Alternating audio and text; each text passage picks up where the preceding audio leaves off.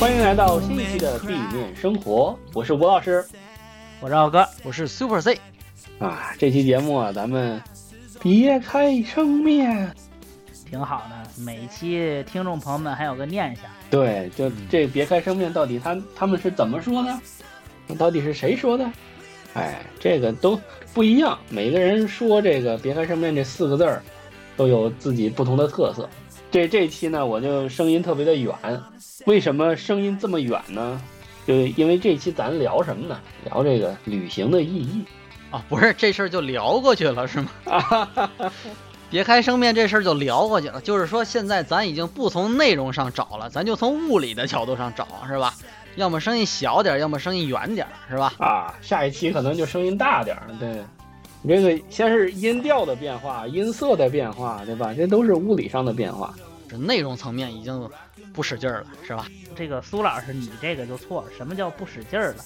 那叫乏善可陈，啊嗯，黔驴技穷，江郎才尽哎啊！以后咱就是节奏感带来一些变化。今天咱们别开生面，今天别开生面，嗯行吧？其实我觉得也行，为什么呢？别的节目咱们很多竞品啊都是预期违背嗯，去找梗，咱这个就没有违背，哎，是吧？你的预期及所得，你觉得这三个人就得说别开生面，哎，我们就说别开生面，哎，多好。咱也是深得奉公老师真传，哎，这次为什么想说这个旅行的意义啊？首先，上一期咱们不是谈这个数据嘛？数据谈最深刻的是一个叫离婚率的东西。但是我这次就是去旅行呢，就是为了降低咱这个离婚率的。呃，等会儿，等会儿，这个这个这个逻辑啊，这个逻辑确实比较缜密啊，比较嗯缜密。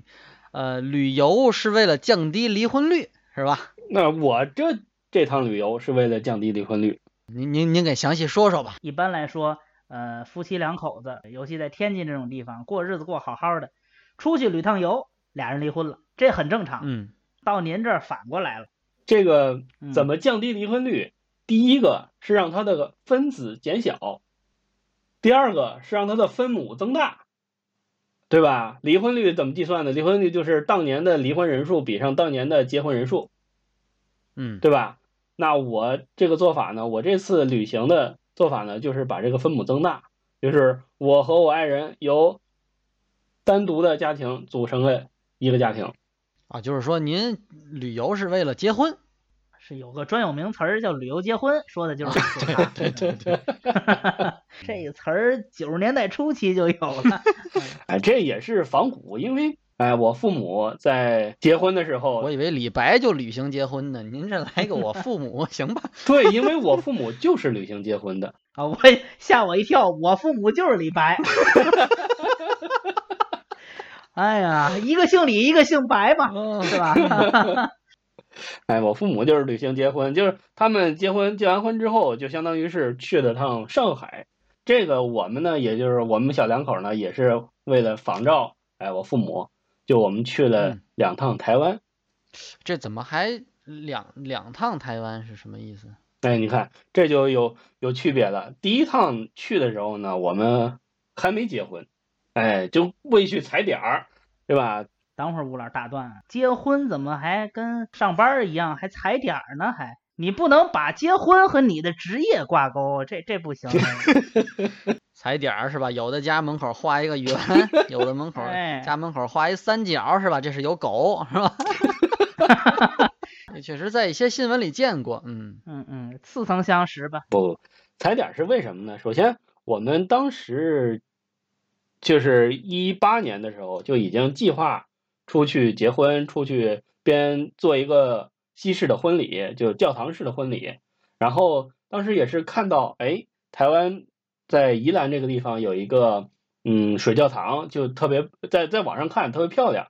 一方面是为了度个假，另一方面就是为了看看这个地方是到底适不适合我们过去呃结婚的这个旅旅程，然后就是去了台湾，而且呃我爱人他比较喜欢出出去旅行，而且他也对台湾这个地方比较向往，哎，就是因为他之前也也去过一次，然后没玩够，强烈的推荐我也过去，哎，我们一八年去了我是第一次去，他是第二次去。然后一九年，哦，一九年七月份，然后我们俩就又举行了一个小的婚礼。您确定刘老师就是因为要跟你结婚，然后去的台湾吗？还是说他就是想去台湾才跟你结婚？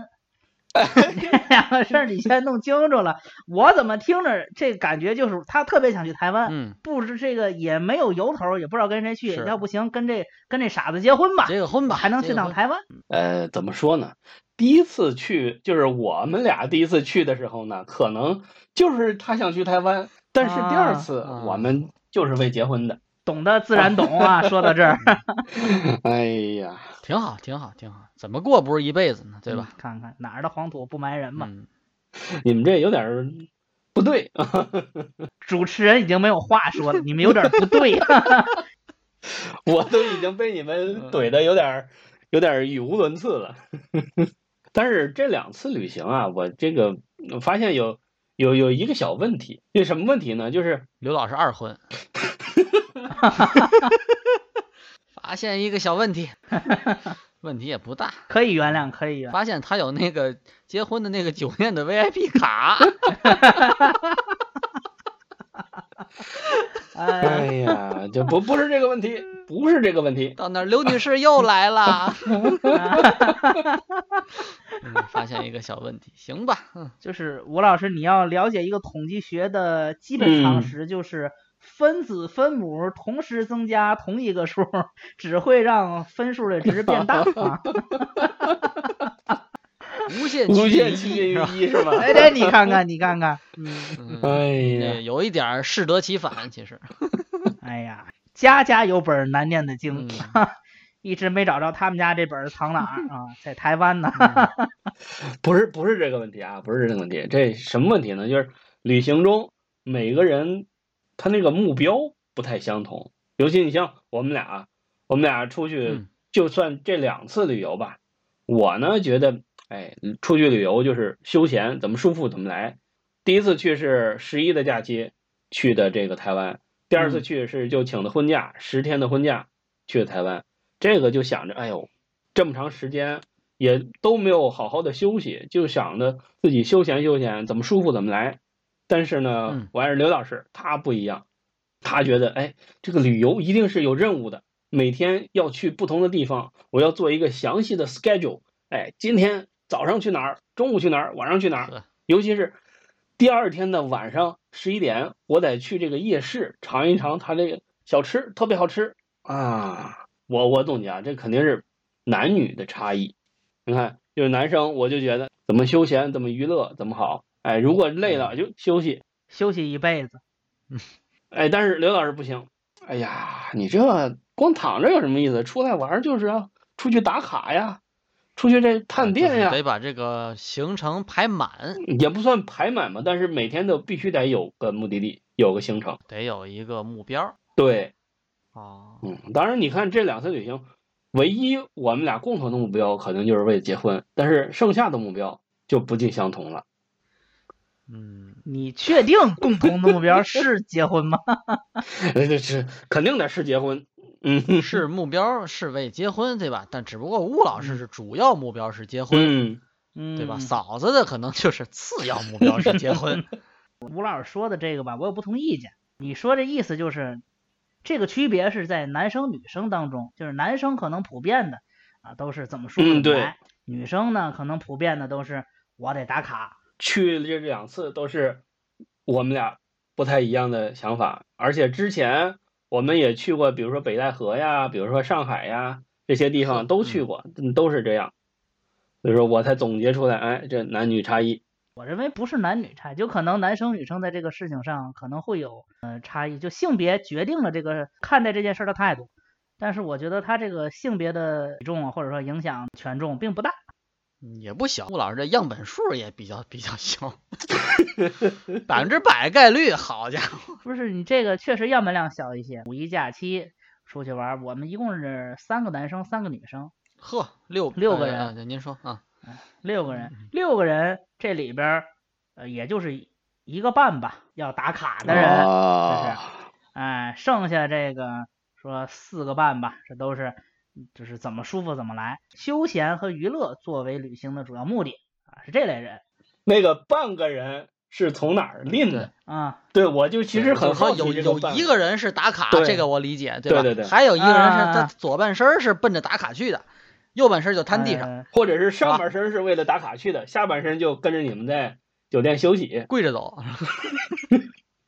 我解释一下啊，因为有一个有一个女生跟着她老公一块儿来，然后呢，这个他们家她老公说了算，她本来是想打卡，但是她老公打什么卡？咱们这个打牌，哦，那也哦，也可以打牌。哦，这这是这是展现家庭地位的是吧？嗯，啊，对，这你看您也是展现家庭地位，我我就没有地位，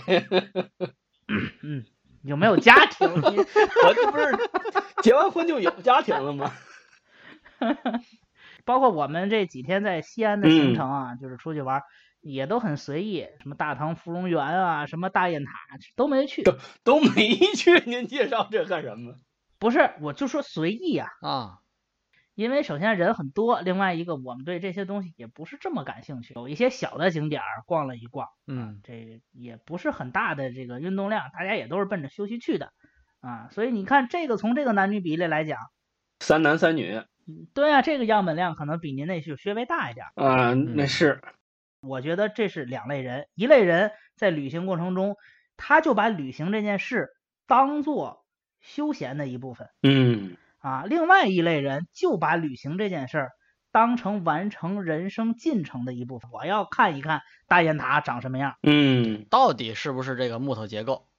哎，对对对，我必须得吃肉夹馍。哎，我这我都得该打的我都得打上。对，哦，这么来的。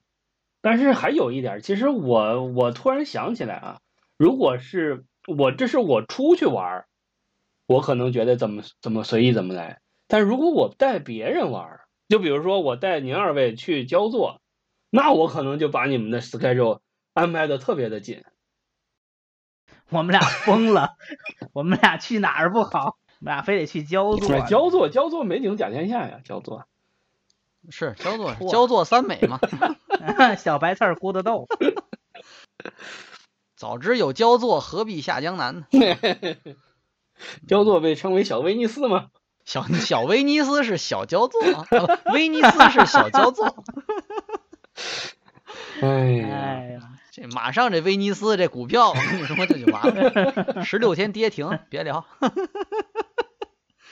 小焦作可还行，带别人游览我的家乡，那肯定觉得我家乡哪儿美哪儿最美，就就得把最美好的食物、最美好的景色，都得奉献给我的这个客户也好，我的朋友也好，我的我的这个爱人也好，对吧？都得让他们游览一遍。哎，这是我的家乡，我我以它为荣。所以说，我会把这个你们的 schedule，就比如说你来一天，我可能就只带你玩儿两个地方，上午云南山，下午云南山。要玩七天呢，就是第一天云南山，第二天云南山。 玩七天呢，你看你要五一过来，云台山还有音乐节，哎，咱们还可以再去。哎呵，啊，赶上了。对，先别说这云台山的问题，我发现一个事儿啊，啊，把这个最美的景色奉献给我的客户、我哎的朋友、我的爱人。哎，刘老师第三位第，三位，看见了吗？看见了吗？这段不剪，这期节目谁也别抢，我剪。对，要是他要是吴老师捡，他就把那个爱人放放放第第一一位。位啊，是吗？不不不，哦，会会吗？这个技术？那我可能就就就就把那个爱人给掐掉。哎， 哎呀，呵刘老师就是客户，哎，哦，您是那个焦作大爷，但图你什么呢？焦作户口，就 做户口直老鼻子了。哎呀，不，主要主要主要就是为了去学一学太极拳、陈家沟。有不动声色的透露出他们家乡的一个小景点儿。对，你看这我们太极拳发源地也是在焦作。你看，所以说就是我不知道二位老师怎么想，就是如果让您带您同学也好，或者是没去过天津的一些朋友也好，游览天津，你会怎么让他们去玩呢？怎么带他们去玩？苏老师先说吧，我还真没带对，过。您您带我嗯去过，你不算人，嗯你是客户、朋友、爱人，你算哪个？我我算朋友啊，嗨，不不，朋友不能够，家庭你不是，真的， 来吧，嗯苏老师说吧，正经，嗯，在天津，首先啊，天津我始终认为它不是一个旅游城市，所以始终有很多朋友来天津玩儿，我是比较头疼的，说实话，完全同意，是吧？这个尤其是一般来天津到时间不会很长，嗯两天左右居多，是吧？一天到两天的行程，呃，一般我会给大家排一排吧，可能主要就是吃了，其实，啊，但是我出去玩儿的时候，其实很少去，我也很少跟吴老师差不多，很少去定行程，基本上就是，而且我出去玩儿的情况下，我一般不会选择这种五一啊、十一啊这种节日去，我一般都请年假去。哎，就是错开这个高峰出行，是吧？我觉得这个还是挺好的。其实一个周末加上两天的年假，基本上四天。在国内的话，除非是这种青海湖啊这种，其他的基本四天也都玩下来了，是吧？啊，所以说对于我来说，我不太爱定这种行程、定这种流程，我就是到哪儿算哪儿。当然，像奥哥那种情况，可能之前我也有过啊，就是四五个人以上这种级别的出去玩儿，那可能就如果说大家都不爱定行程的话，就真的最后结果就是在宾馆打牌，是吧？这个我也确实经历过，经历过一些这个这个事件吧，就去四天，可能打了两天半牌，是吧？最后找回来的火车上仍然在打牌，回 来的火车上仍然在打牌，是吧？找那么两个地儿，是吧？看一看，最后，哎，这我们去了，是吧？留这么一 挺个，好就嗯宾是馆，宾馆不错，宾宾馆不的错服务员不错，嗯，嗯，都知道他几点换床单儿，是吧？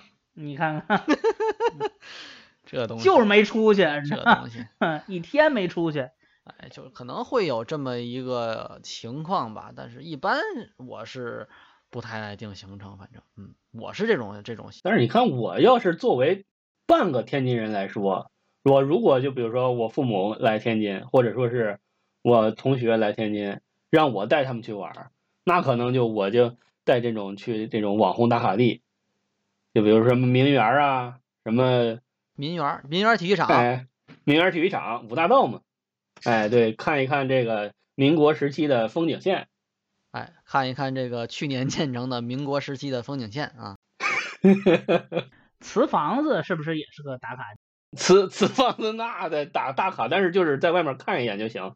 大大卡不是？确实进不去，人太多。这是第一个。然后就是我我印象比较深的是天津天塔，因为奥哥带我上去过。还上去过，天，这个有什么有什么好玩儿的吗？吴老师这个第一次来天津，咱们之前节目聊过嘛，中午饭我请的，嗯啊，这个带他品尝了天津美食之余呢，来到了天津电视塔，这个高度之前我听说是世界第三还怎么着，反正现在这肯定啊不呃顶是了多是那个时候也顶多就是全国第对三对对对啊，对，全国第三是吧？反正这世界现在现在现在肯定不是了，这各种塔都超越它了。但是那个也是一个很不错的景点儿，据说在那个上面天气好的时候能够看到渤海，大概六七十公里啊。然后上面还有望远镜，远道而来，我带吴老师就上去了。奥哥您也是第一次上天塔呀？啊，我第一次上去，哦，哎，上天塔要钱吗？呃，五十块钱一个人，啊，就是坐电梯上去还是走上去？走上去是十二块五，那三十多是医药费啊，那腿是肌肉都得撕裂了。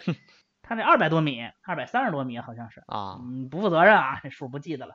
然后上去以后呢，你旋转餐嗯厅，这旋转餐厅呢，这个转一圈儿是四十五分钟，不是，你就坐那儿转是吗？坐对呀、他就坐那儿，他餐厅自动转。啊，嗯四十五分钟一圈儿对，四十五分钟一圈儿。啊，呃，那天我跟吴老师去那天，其实天气非常好，那阵儿其实雾霾很严嗯重啊，有有一个好天气很不容易，正好这个就应该是能看到海，就是嗯还还不错啊，视野还不错。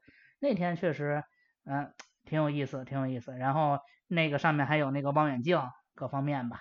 望远镜还要钱对吧？我记得那望远镜要钱啊望呀、远镜还要单收费是吧？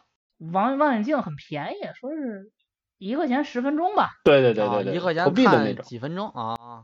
哎，你看我这一说，其实大家天津还是有能旅游的地方的，能打卡的地方的。不是天塔，我觉得到现在这个阶段，是吧？说是旅游打卡地，除非您啊确实没见过楼房，对吧？一直住平房，我觉得上天塔情有可原。说实话，因为现在高楼太多了，高楼太多了，对对嗯，不说别的地儿，天津就好几个。嗯，金箍棒，哦是吧哎，对，然后这个对，再包括这个呃，你要说非得说电视塔的话，北京也嗯有，然后那个上东方海明珠东方塔明珠是吧？这个都是比咱们这名气大呀，是吧？你这说这个就不是说全国这个拔头筹的东西，还有一天津还有一打卡点叫做天津之眼。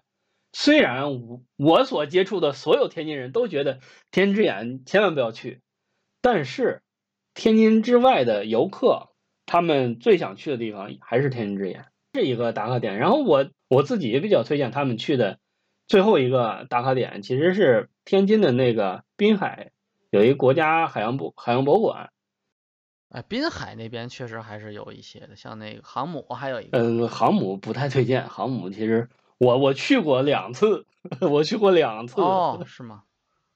这我还真没去过，我就听说那儿是弄一航母，还还挺对好他的啊那个表演还是挺有趣，但是其他的就是什么是焦作号儿是 吗？那叫瓦格 瓦瓦良格吧，小嗯左儿。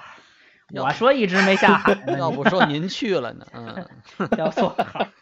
嗯好，我们焦作号上面就主要是看成人秀。嗯， 啊哎呦，焦作上面主要卖火烧，嗯哎呦，是吧？也应该是卖胡辣汤。嗯，焦作号您嗯，胡辣汤，，对都挺，还有学，还有少林寺打拳的，是吧？ 一个综合性的这个海洋博物馆，天天津市滨海焦作号，哎呀，训大熊猫的， 不能训大熊猫，训金丝猴儿这哎呀，但是五一过后啊，这个天津好像又多了一个打卡地儿，不知道二位老师知不是知道吗啊？叫做天津德云社。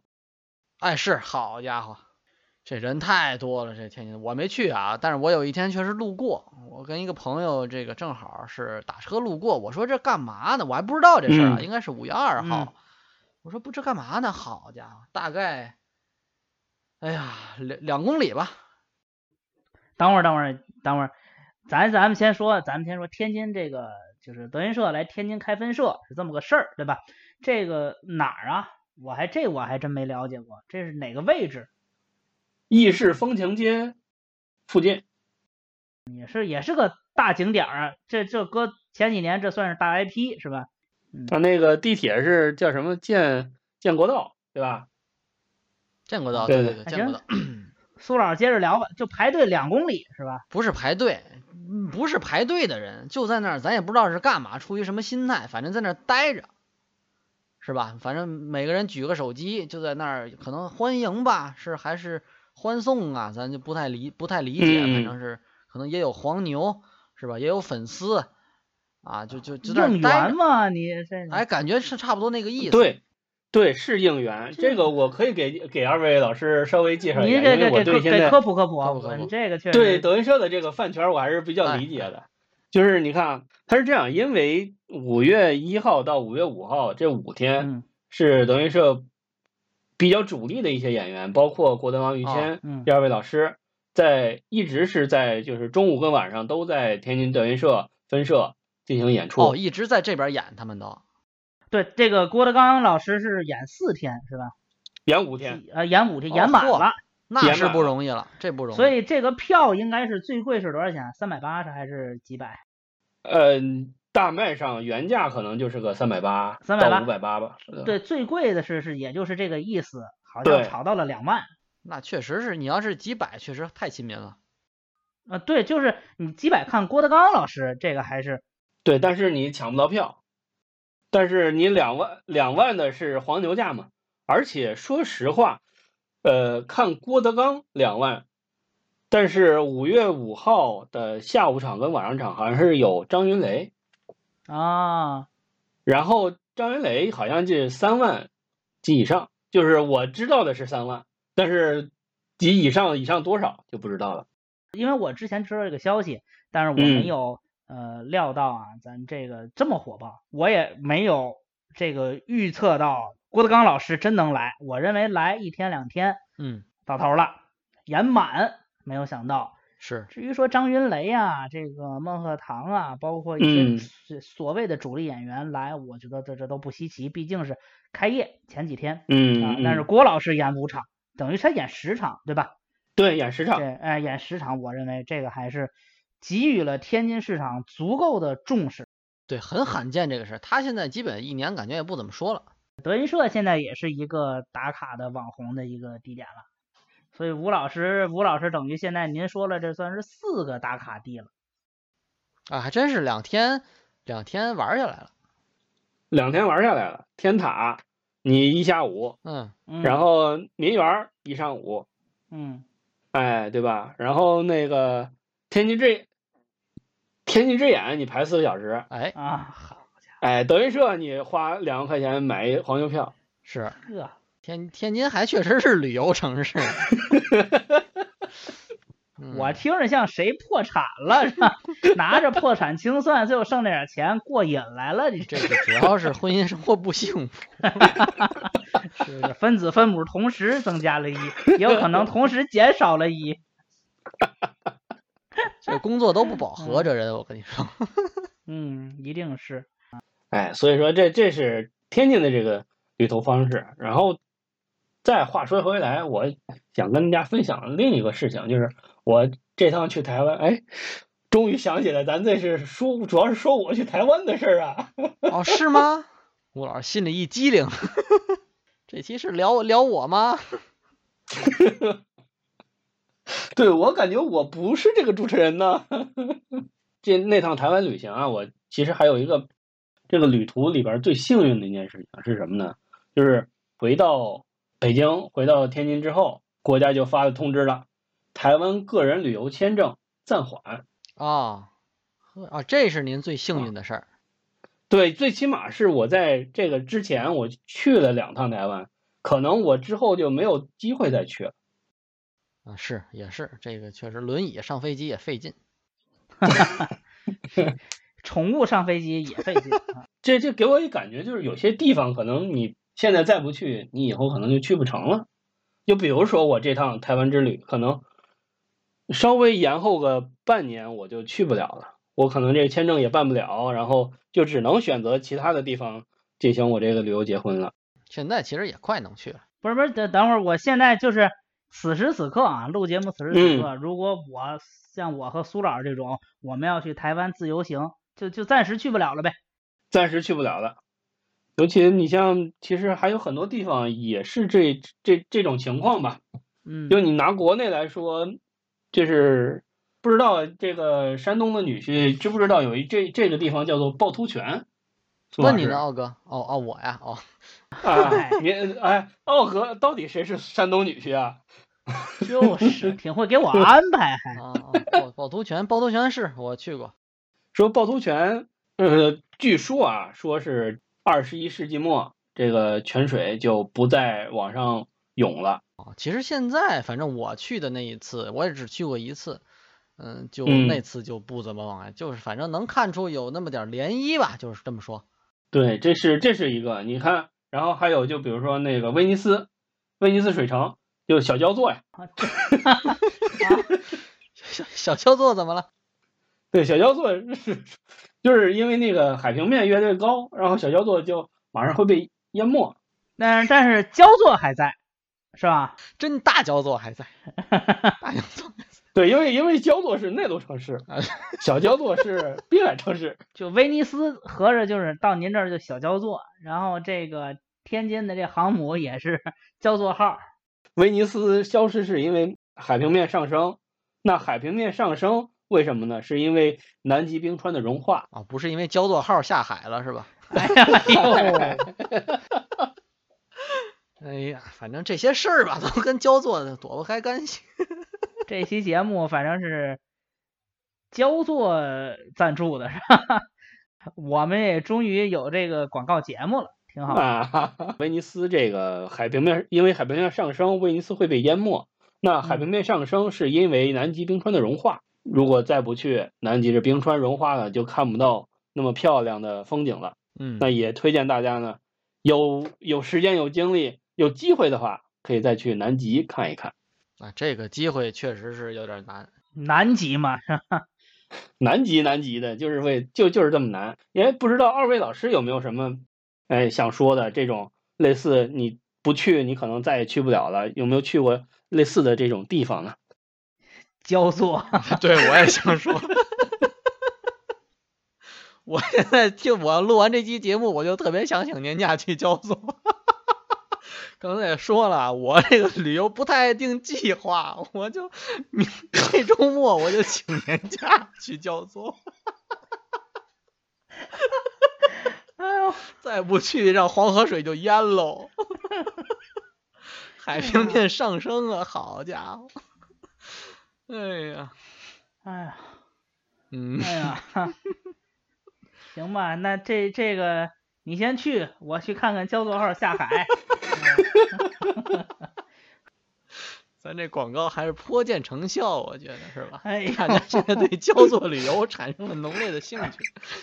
哎呀，嗯，懂点儿，但凡懂点儿事儿的， 都得翻翻马蜂窝，这他妈有什么啊呀？这个， 哎呦喂，我跟咱以咱节目这影响力啊，我认为啊，从这个咱们节目播放这天开始，未来四个月嗯到焦作的高铁已经卖没了， 这一共就七趟一 天。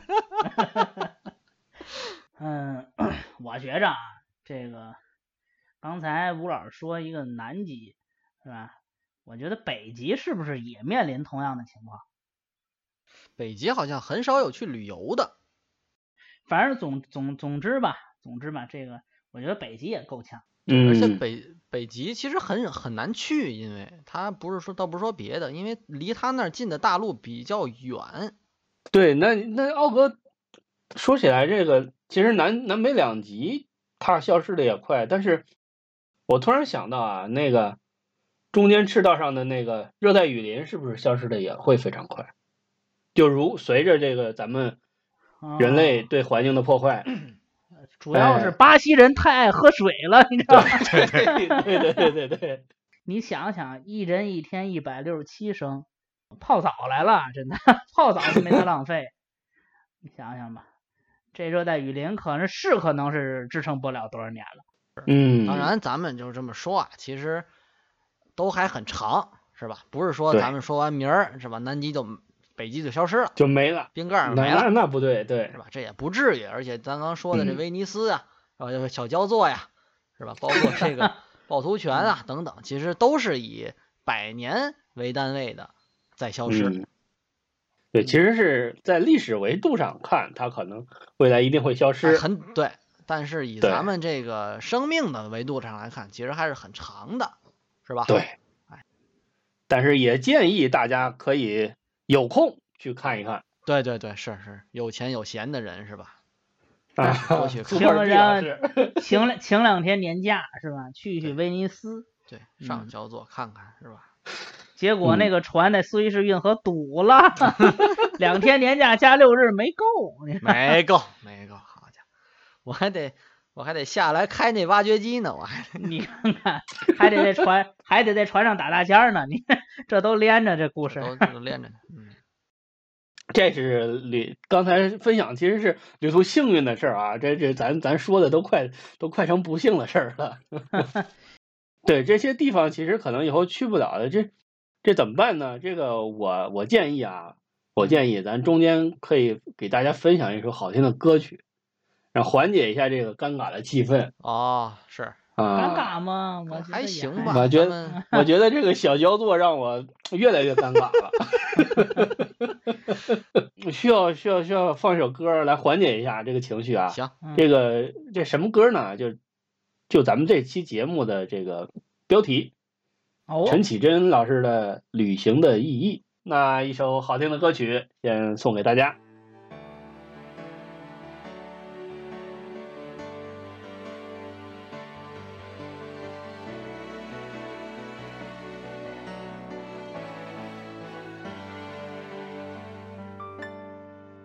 你看过了许多美景，你看过了许多美女，你迷失在地图上每一道短暂的光影。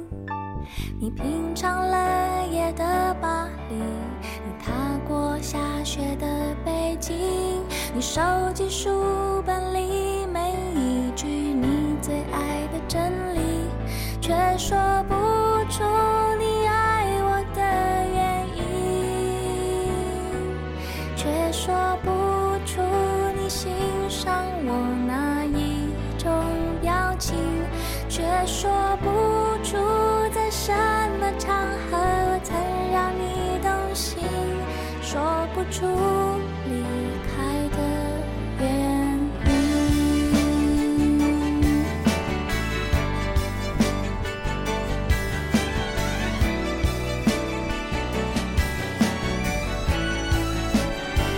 你累积了许多飞行，你用心挑选纪念品，你搜集了地图上每一次的风和日丽，你拥抱热情的岛屿，你埋藏记忆的土耳其，你留恋电影里美丽的不真实的场景，却说不出你爱我的原因，却说不出你欣赏我哪一种表情，却说不出在什么场合我曾让你分心，说不出旅行的。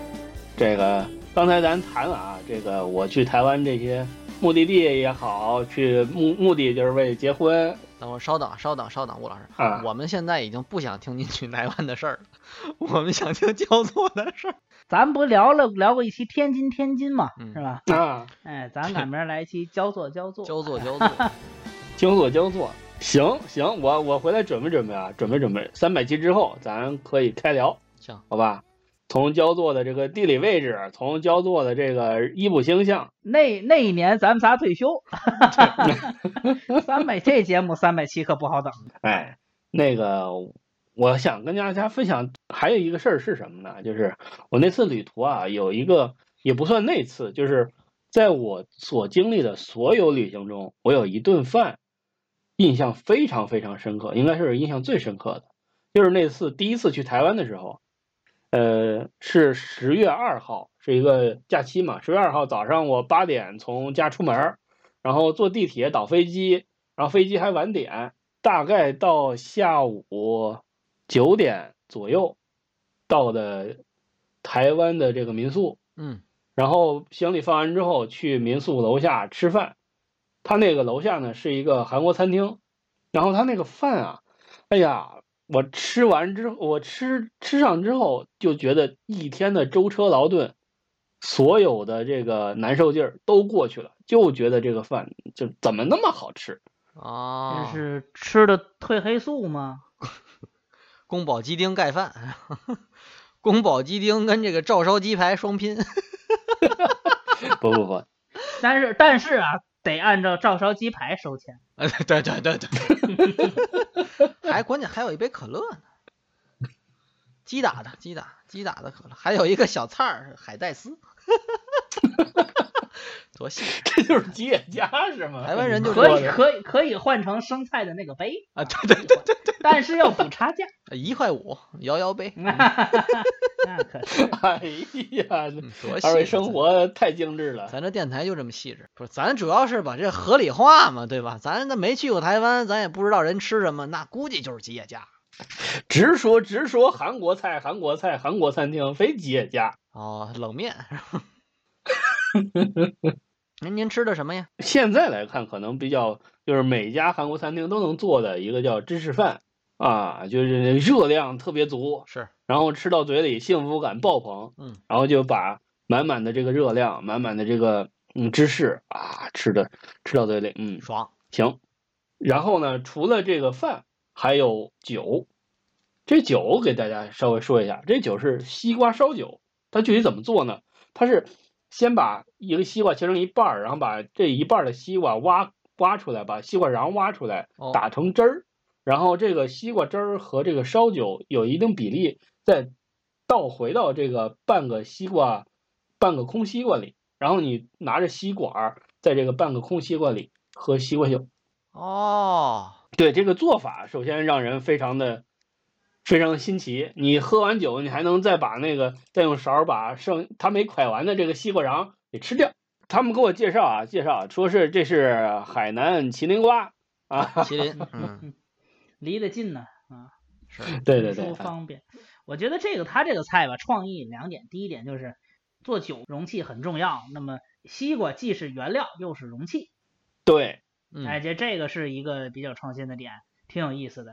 啊，第二个就是你把这个酒调完了以后，如果你放在一个玻璃杯里，那这个酒的味道基本就固定住了，是吧？嗯，但是你如果放到西瓜里，它这个味道还是还是会有变化。是时吧刻变化，它的西瓜味对儿会越来越浓。渗进去了，对，嗯，你你放那儿不喝，过俩小时还没了呢，你 是你放三天还馊了呢。啊楼了， 它是多少度的烧酒，我就很好奇。嗯大概也就是个十几度，就是你综合下来是一个十几度，就包括西瓜汁儿，包括包括酒。就等于调了一个鸡尾酒，其实对，其实是调了一个鸡尾酒，但对是它盛酒这个容器非常的新鲜。你可能现在北京也有地儿卖这个，嗯好像是望京啊哪儿，因为也是韩餐嘛。咱们下期节目就呃录短一点儿，然后每人拿四千块钱，两千块钱够咱喝这酒的了吧？您安排 吧，您安排，您安排 是行行行行行，哎我我我安排我安排安排嗯安排你们去趟望京，这是我旅途中啊，就是所有旅途中现在记忆最深刻的一顿饭。不知道二位老师啊有有什么就这种旅行中不不说在在天津啊，不说在天津，天津记忆深刻的肯定很多，但是在旅行中，二位老师记忆深刻的一顿饭能给介绍一下吗？呃，我这边儿可能印象比较深的也是一个小吃，是这个去嗯大连吃到的一次烤冷面，是吧？烤冷面大家都吃过，尤其在北京，对吧？哎，超不过十块钱一份儿，是吧？拿这个烤冷面的面皮儿，但是那边儿的烤冷面是真的拿那个冷面，就是真的是一根儿一根儿的，就是冷面都吃过吧？面条儿，哎，面条儿嗯、在那个铁板上摁出，生摁成一个铁，摁摁成一个面饼。啊，是真烤，是在那个大铁板上是吧？就在那儿炒。首先这个摁把这个铁那个面条儿摁成这个面饼的这个过程，应该就得将近十几分钟。嗯，制作工序还是很麻烦的啊。哎，很麻烦。然后摁成一个面饼之后，也是撒。就当然，这个佐料跟咱们这边应该没有特别大的差距，都是这个比较传统的，要酸甜儿加的呀蛋加肠儿，哎，嗯辣的呀，对，等等。但是这个过程吧，确实是这个口感啊，等等，确实还是确实不一样，确实不一样。因为之前没吃过，也没想过，没想过这个烤冷面，它哎它其实理论上啊，这就是人最开始的吃法，嗯，啊对，对烤对冷面嘛，对吧？你你其实咱都没想过，为什么烤冷面是一张饼呢？对吧？哎，其实是这么来的，人家拿这个面条把它摁着，把它烤成一张饼，是吧？这个很很吃劲儿啊，因为冷面大家都知道它是有弹性的，嗯，而且弹性很大，对吧？它是 Q 弹那种口感，它把它摁成饼，其实很费功夫。嗯，这个是我印象它比主较要是深的费吧劲儿。对，比较费 劲儿。嗯，印象比较深的一个。他那儿其实也不怎么卖这种，就是他其实也吸引顾客用这个。没人的时候，他拿这哦啊个，因为十几分钟卖一份烤冷面，人家疯了。啊，对吧对这一份收你多少？钱这个这个影响翻台率啊，是吧？对，吸引来之后，他开始也拿那面饼开始摊。啊，等于说他们也有那面饼，只是这个我就给你介绍一下我怎么来的这烤对冷对面。对，哎，是这意思，是吧？这个印象比较深哦的，嗯。那奥哥呢？你这节目要是早录五天啊，我还真没这感受。啊，嗯我这两天这个也是啊，旅行回来我就出差，出差这个到了青岛，然后呃接待，然后有有一家饭店，就特别有意思。这家饭店这个菜做的呢，就是正常啊，也还不错，但是没有什么特殊的。但是呃，很神奇的是它这个点菜方式让我印象非常非常深刻。它这个点菜方式呢，就是这个，比如说这个饭店能做一百道菜，这一百道菜就都摆在你的眼前。那比如说这个木须肉，就是摆这个肉片儿、黄瓜片儿，还有这个胡萝卜片儿，还有这木耳等等吧。这反这正这放到这我感觉听过这个，哎，等会儿你听我好说，像跟那是个在不一大样。理这家店，我印哎，象这不中这对跟那对大对跟那家店不一样啊，这个有本质的区别。然后呢，这每道菜的前边儿呢就有一个小桶啊，这个桶里呢放着这个菜的名字的小啊塑料盘儿。嗯你点菜的方式是你拿一个小的篓儿，拿着这个篓儿呢，就是你想吃哪个菜，你就把这个盘儿放你的篓里。其实我觉得最有意思的是，就是这个每个菜前面这个桶里啊，这个塑料盘儿的数量是一定的。你比如说蒸鲈鱼是吧？这个菜前面就就是五个盘儿，也就是说今天这家饭店只做五份儿蒸鲈鱼。或者是在你去之后只啊做对五对份对蒸鲈鱼，对对对，就是你看到你你看到有几个就是几个嗯，啊，就准备这么多。饥饿营销哦，哎，饥饿营销是吧？而且我的印象里，就比如说像咱们这种家常菜啊，非常家常的菜，嗯，鱼香肉丝啊、宫保鸡丁盖饭啊、照烧鸡腿儿啊，就这种这种家常菜是吧？可能一家饭店我一天晚上做个四五十道，我觉得没什么问题。没问嗯，题啊，这食材也很很平常嘛，对，实在很平常。哎，但是它所有的菜，我会发现都是十个左右，那就说这么明多人家就是十个牌子，嗯、不是，我我还问了这个事情，啊我说咱们这个嗯菜今天晚上就十十份儿吗？他说对，就十份儿。等于说它每天的配菜量它是一定的，那对于后厨采购人员非常友好。就这么多菜对，啊，有点饥饿营销的意思，也告诉你，其实有些菜吧，每家饭店做不了特别多，因为每个桌儿点的每个人点的都不一样嗯，啊，你可能就错开了。咱这个聊这个是饭啊，饭，我觉得这已经很很很很好了。这个最起码奥哥已经勾起我的想去这这个餐厅的一个愿望。再一个，最后一个啊，还是想跟大家分享一个什么呢？就是我这趟旅行印象深刻的一些建筑。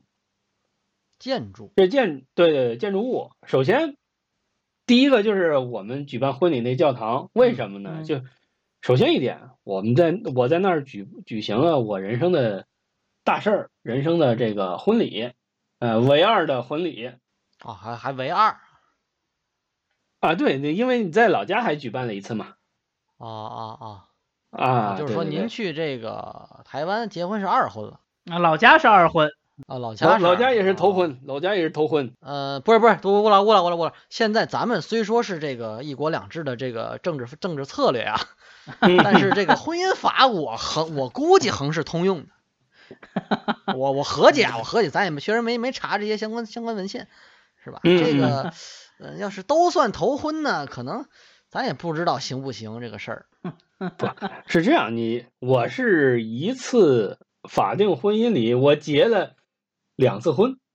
哦，就举办了两次婚礼，但是只拿了一个结婚证。哦，台湾那边不发是吧？你们反正我我又我又没有台湾户口是吧？我也办不了、哦、那。边那边领证也需要户口是吧？ 对我，那去哪儿去民政局？人家一看，哎，不对，你这是交做户口，不给办。 好家伙，啊，民政局那是上海人是吧？上海人，说回这个礼堂啊，说回这教堂，我们非常欣赏这教堂一点在哪儿呢？一首先它是一个白色背景的这个教堂，第二个，这个教堂是建在这个一个人工湖中中心的，一个人工湖中心的一个小岛上。哦，湖心教堂，对，算是一个水教堂嘛。从岸边到这个教堂有一个非常长的走廊，笔直的白色走廊，然后嚯从岸边走过去，呃，拍视频也好，拍照片也好，都会非常的呃唯美，非常的优雅。哎，然后是还有呢，这个这个教堂内部呢，还有一架钢琴。当然，我可能还没有没有弹，也没有找人去弹，但是它那个摆设让人非常的非常的向往，觉得这是一个神圣的地方，这是一个适合举办婚礼的地方。最后呢，这个教堂在我们举办婚礼的时候，还给我们放了这个冷烟花，就类似那种烟花瀑布的那种。就是那个有个有个棍儿一拧，砰一下是那个呃东西啊，不不不，不不不是这种的，就是嗯，十块钱四根儿那个好像是。我 不是呃拧过，我拧你说的可能是砸炮儿，你那 那那过摔炮儿， 那那那摔那炮台湾可能可能卖的更贵一些，可能就得一块钱一个。哦，冷烟花是什么概念？冷烟花就相当于是拿烟花做成了一个瀑布的形状，就是从上往下呲的那种烟花嘛。哦哦哦哦，对，然后就非常的漂亮。然后呃，我们在那边包括这个周围的周围的环境也好，然后呃教堂内部的环境也好，拍这个结婚照拍的是非常的多，而且也非常的好看。也回来呢，我也可以给大家分享一下我们的那个结婚照，这个是我非印象深刻的建筑之一。还有一个印象深刻的建筑呢是什么呢？是一个寺庙。您这个是上台湾是主要是为了信教是吧？ 那不不不，先去教堂这个看看人家天主教咱是怎么怎么运作是吧？再去寺里看看佛教怎么运作哎然后再这选择是信哪个是吧？ 是 吧？信哪个？啊然后主要考察还是考察您这个主要还是考察会还是多 考察。嗯最后信了潍坊的那个什 么 焦作东的正教是？吧？ 嗯， 呃，首先我们举办婚礼的教堂，它就是一个商业性的教堂，它就是给钱就能进的，它不是它不涉及任何的宗教信仰。其实，哦，他就是专门为了结婚场地用的。对对对对，它就是专哦门一个结婚的场地。然后第二呃第二个推荐的这个寺庙叫法鼓山龙潭寺的这个水月道场，这个听着像一个洗浴中心，我说实话，谁知道？水月道场。这很神圣的这个啊哦苏是老哦，师嗯我我这不不了解啊，我这不好意思啊，我确实不太懂这个。 这这怎么这怎么着？多少钱一位？我们不按位收费，他他这个首先他进这个寺庙是不收费的，然后还有呢，就是我比较喜欢这寺庙一点是什么呢？首先它是一个现代的寺院，现代化的寺院，现代怎么讲？现代化的寺院就相当于是它在这个寺庙里基本上是没有那种呃非常传统的类类似于大型的佛像啊、大型的菩萨像啊这种的，它是没有哦的。那里面是灯球儿，也不是灯球，它首先它是一个几千平的一个大平层，顶高大概是嚯个七八米的顶高，就类似于一个体育馆、体育体育体育馆那种啊的您样这子。是个体育馆啊，对呀、有有网球场，有羽毛球儿，然后它那个墙面上，尤其是在呃西墙上面，它做了镂空，做了镂空。它它它这个镂空是什么呢？是般若波罗蜜多心经。对，所以说是在下午的时候，你从这个建筑内部看东面的墙，会发现它出现了般若多多罗蜜心多般若多罗蜜多心经。哎嗯哦，不，般若多罗不是般若波罗蜜吗？般若波罗蜜多心经，啊，我就说啊，嗯，是不好念啊。是对般若，哦，就是说这个一到下午，尤其是下午西晒的时候，对，你就能在墙上看到这个心经。哦，就这面墙等于是镂空，完了照到这边，嘿，这个确实是，对，这个就，呃，对我让让我感触到就是寺庙也能建成现代的样子，因为我所我所有看到的寺庙，在在这个寺庙之前所看到的寺庙都是这种传统的寺庙，就是一一说就是我们这庙有多少多少年历史，我们这庙从从唐朝从隋朝就就就有的，嗯，这是第一个让我感受到，在现代化的城市里边儿，如果建建一个这样的寺院，它是也非常受人欢迎的。那它这个大平层里面都是什么？大平层里边儿就就算是僧人们念经的地方，哦，就等于是个操场，就没有说什么这种大型的佛龛啊、佛像啊，然后这个没有没有，他就挂的一些壁画，嗯，这个确实是不多见。你像正常的寺庙嘛，晨钟暮鼓很正常，对对对对吧？这个相相分应的这分个多少多少设备，楼是吧？对，而且为什么它叫水月道场呢？因为在这个道场里头，它周围也是环了一圈水，啊、就取什么意呢？就取这个莲花之意嘛，水月嘛，哪个月呀、是月亮的月吗？月亮的月，水中月，镜中花那种意思嘛。嘿，就就这个，它这个含义也非常的呃非常的隽永吧，嗯。嗯，所以说也非常推荐大家可以，如果没机会去台湾，可以在网上搜索一下这个寺庙，叫法鼓山农禅寺。嗯，这个过咱确实没去过啊，但是听吴老师这么描述，吴老师这么讲述，确实这个呃很好，我觉得。对，也不能说是很好，就是最起码它是一个，嗯，让你眼前一亮的建筑。它的差异化做得非常的强。对对对，因为现在确实很多咱们为什么说很多城市不是旅游城市啊？其实主要就是因为这些建筑太过于这个传统，太过于大同小异了。呃，当然也有些建筑太过于太过于怪异了，比如说，嗯呃我不知道二位老师知不知道那个河北省有一个什么呃天子大厦，对，就是那天子大厦就是三个那个福禄寿三星嘛，那那大厦，嗯，我知道，哎嗯，三根儿大冰棍儿嘛，是吧？啊对，这做的其实也挺，说起来他肯定很特意，但是这这这其实就不不属于审美嘛。啊，对，这就属于审美有问题，或者说是太过于追求这个极致了，或者说是跟大家不一样了，对，是吧？就是又走到了另一个极端，其实。这个吴老师说的这个寺庙吧，嗯，嗯，叫不全啊这个名字，但是它这个有意思的地方，我觉得就在于这个镂空的这面墙，嗯，对，明白吧？心经这个东西，人家不是用刻在墙上，不是用写在书上，是吧？人家做一面墙，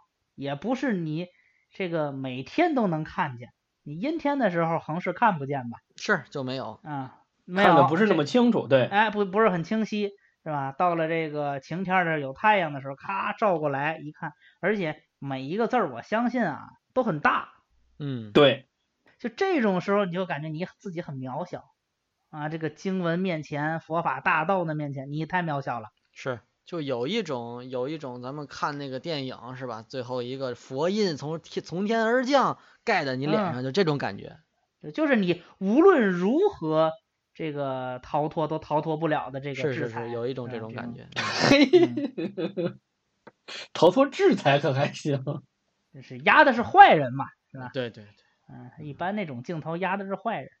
哎，对，其实我正想还还是想问二位老师这个问题，就是你们出去旅游有没有什么类似这种印象深刻的建筑？就你说是印象深刻的经历的，在在在这个建筑里的经历也好，就建筑本身也好，没有就算，没有我就不这你就就就减掉。哎，不也不是没有，加钱嗯也能说。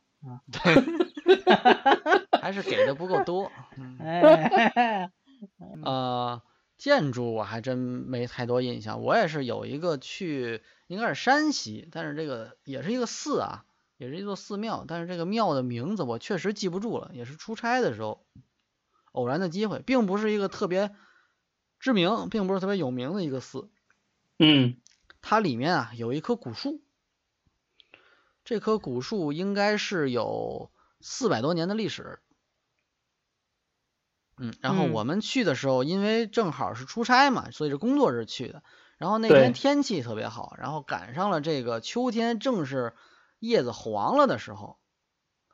啊，然后就是站在这棵古树下，这棵古树可能有四十多米高，是吧？这作为一个树来说是非常非常高了，而且它不是那种就是直上直下的树，它是一棵就类似榕树的那种感觉，嗯，然后就是哦，山就西感也有榕树哈。哎，对，就是感觉啊，就是你无论怎么照相，你都照不出来它的这种就是这种伟大，而且站在它下面儿就感觉这个树就给你的这种压力确实特别特别大。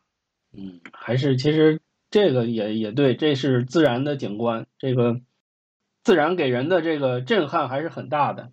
对，因为之前确实北京也有很多古树啊，包括故宫里嗯面，包括这个呃颐和园里面，是吧？很多对古树，甚至说有上千年的，是吧？有，但是就是确实，呃，可能也还是人多吧，我觉得人多了，可能你的这个人挤人，是吧？包括尤其是这种呃季节也比较好，是吧？整个满漫天撒黄，撒谎可还行？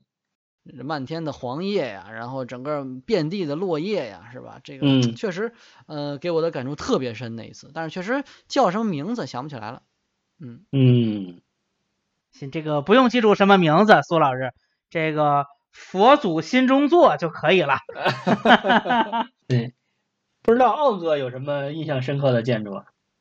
都挺好，都挺好啊。天津都挺电视好塔啊吧，嗯， 哎呀，说回来，啊，咱今天也聊了这么多了啊。今天说是分享我这台湾之旅，但是其实还是跟二位老师聊一聊咱们这个旅行意义也好，旅行的这个经历也好。这个旅行呢，我觉得就是为了体验这种不同的生活、不同的风、不不同地方的风采。读万卷书，行万里路。新时代的年轻人也好，读万卷书，我觉得应该是已经达到了，但是行万里路可能还没有达到。嗯也非常推荐大家去感受不同的地方的地方的环境，感受不同地方的风采，每个地方习俗也好，每个地方的这个每个地方的味道也好都不一样。尤其是你要享受每次旅行给你们的，不管是当地饮食还是说是引进饮食，它都是因为当地这个环境啊、人文啊、历史都演变而来的。所以也建议大家，如果旅途你不管再繁忙再什么，一定品尝当地的美食，才不算白来。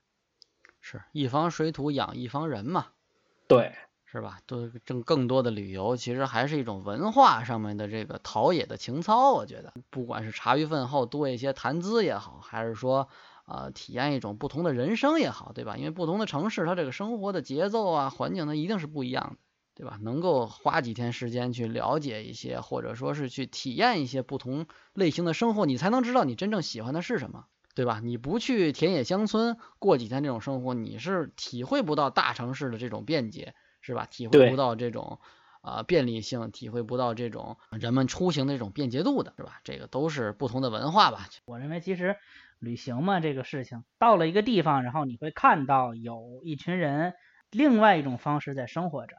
对啊，最我觉得最根本的吧，就可能景色呀，可能这个市容市貌，可能和你生活的地方有所不同，但这是必然的。嗯，呃，另外一个就是人文。呃，其实我觉得现当今社会啊，尤其大城市的朋友们，呃，能包容别人的生活方式，我觉得是件特别难的事情。呃嗯，但是当你来到一个你陌生的地方，你包容也得包容，不包容也要包容，是吧？虽然你在这个城市只待几天啊，但是它会让你感受到，就是这个城市的人们是怎么生活的，他们的生活方式，同时包括他们的这个日常的饮食，就像吴老师说的，一定是历史，一定是这个主客观的自然的原因、人文的原因合起来，最终形成了这么一个结果。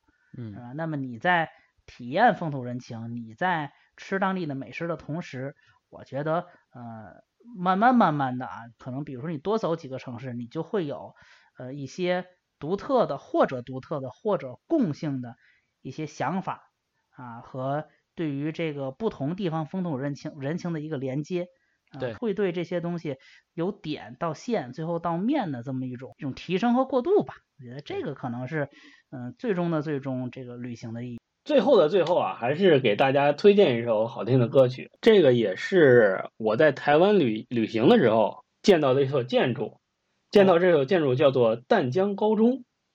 这淡江高中是什么呢？淡江高中是呃台湾著名艺人周杰伦的高中，哦，周老师就是在这儿读的高中，是吧？对，就是在这儿读的高中。啊，哦而且这所高中呢，就是周杰伦的处女作电影《不能说的秘密》里边儿高中的原型。这个嘿电影也是在这个高中里拍的。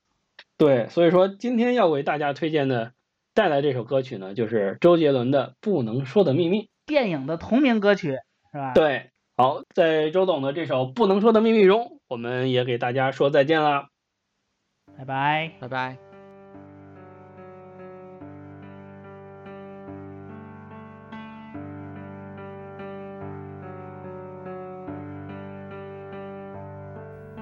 冷咖啡离开了杯垫，我忍住的情绪在很后面。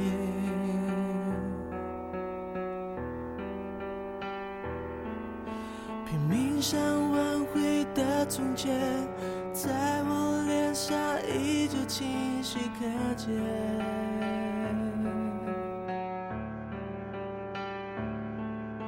最美的不是下雨天，是曾与你躲过雨的屋檐。回忆的画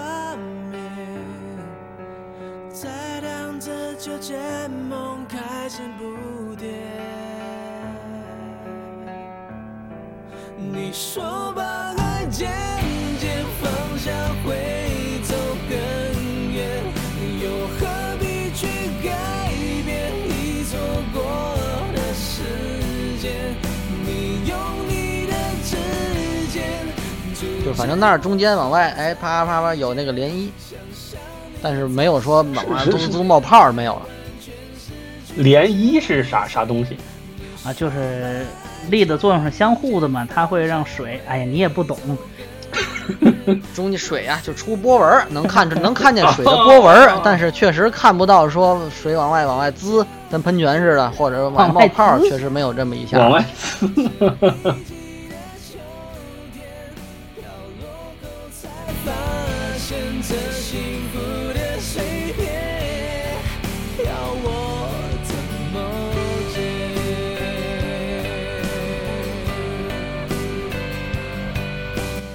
一天有七趟吗？我觉得没有 七趟，那你就得找黄牛了，找黄牛，找黄牛。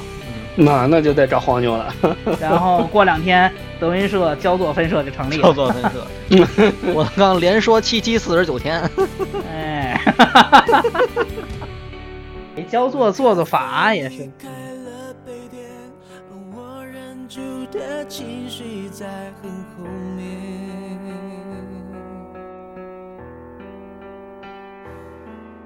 拼命想挽回的从前，在我脸上依旧清晰可见。